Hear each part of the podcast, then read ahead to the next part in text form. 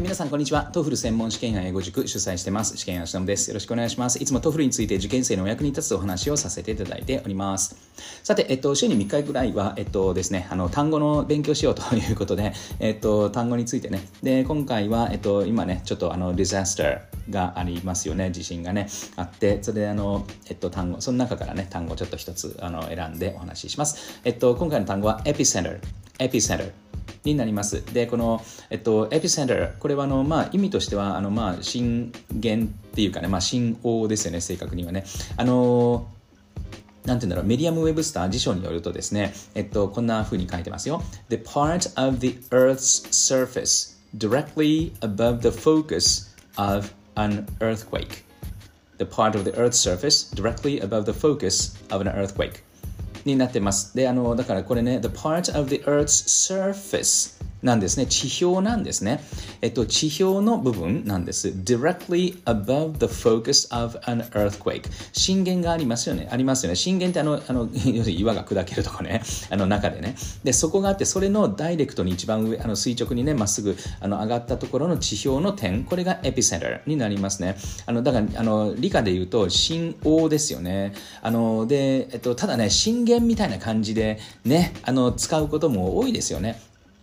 だからまあその辺ね、適当にごちゃにしといてもらって、あの、いいかなと。ね、エピセンターになります。で、あの、で、発音ですね。意味の次は発音。で、発音はですね、あの、エピセンター、A が強いんですけど、エピセンター。で、このね、センターの方ですよね。で、このセンターの方を、あの、ちょっと意識しておいてください。あの、このね、センって言った時に N ですよね。この N はあの日本語の何ぬねのの N ですね。で、何ぬねの言う時にベロが上の方につきますよね。なってね。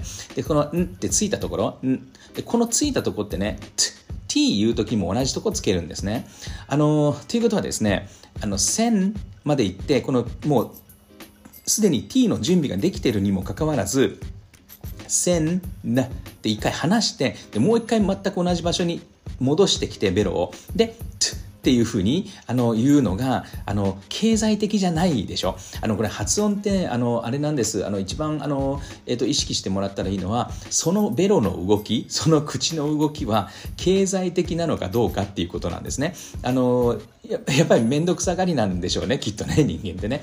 だからね経済的な方にだんだんこう動いていく。あのだからあのセンターじゃなくて、セン、このままで、んそのままで turn を行くということなんですね。で、そうするとね、あの N の方があの強かった人、N をあの、まあ、あの言おうとした人はね、やっぱりね、線の後に ner になりますよね。center。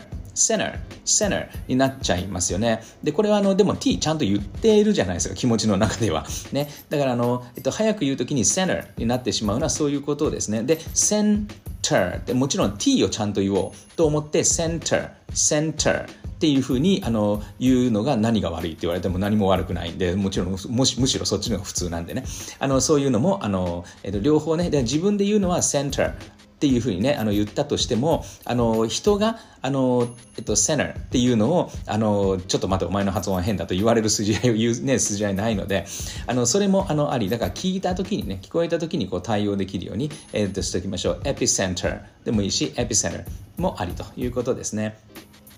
で、えっと、発音終わったので、えっと、例文いきたいと思います。えっと、まず、えっと、日本語言いますね。日本語言うので、えっと、英語に直してみてください。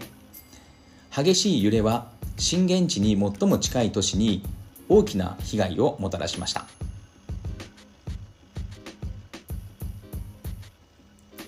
The intense shaking severely damaged the city nearest to the epicenter. The intense shaking severely damaged the city nearest to the epicenter. いけましたか？ね、あの、もたらしたっていうことね。で、nearest to the epicenter ね。えっと、エピセンターに最も近いっていう感じ。まあ、あの、そういうことですね。えー、まあ、だから、まあ、これ、日本語にすると、震源に最も近いみたいなね。震王にってあんまり言わないかもしれないですよね。あの、ただ、本当は震王ですよね。えー、いうことになります。えっと、で、このね、エピセンターですけど、あの、もう一個、あの、フィギュラティブに使うことがあります。比喩的にあの使うことがありますね。あの、それもね、ちょっと確認をしておきたいと思います。で、あの英語も同じですね。あの、英語の方がむしろエピセンターをあの比喩的に使う方が多いのかな？もしかしもしかしたら、まあ、あのこれ人によって語感が違うと思いますけど、えー、例えばですね、これはどんな風になりますか、えーと、今度英語にしますね。The new technology company has become the epicenter of innovation in the industry. The new technology company has become the epicenter of innovation in the industry. この新しいテクノロジー企業は業界の革新の震源地となったみたいな、ね、あのそういうのありますよね。 あのそういうなんか、えっと、比喩的なあの使い方もあります。このね、この場合だと、あのこの比喩的な使い方だと、このエピセンターを、えっと、最近の日本語も英語もそうですけど、ハブってよく言いますよね、ハブね。だから、The new technology company has become the industry's hub for innovation とかね、あの、ハブっていう言葉が結構流行り、流行りというか、あの、エピセンターよりはね、同じですよね、ハブってこう、うんと、ね、なんだ、あの、えっと、池とかにこう、ね、ポチャーンと石ををね、投げるとこうワンワンワンワンと広がっていくその中心っていう、ね、感じですよね。だから epicenter との全く、ね、同じつながりであの hub っていうふうにねあ、まあ、車車輪のねあのあれですけどあのっていうね感じでも使われますね。はい、えっと、今回はあの epicenter っていう言葉ねあのやってみました。例文2つもう一回確認をしてみますね。The intense shaking severely damaged the city nearest to the epicenter. The new technology company has become the epicenter of innovation in the industry. ね、この2つになります。えっと、今日一日かけていろいろ使ってみてください。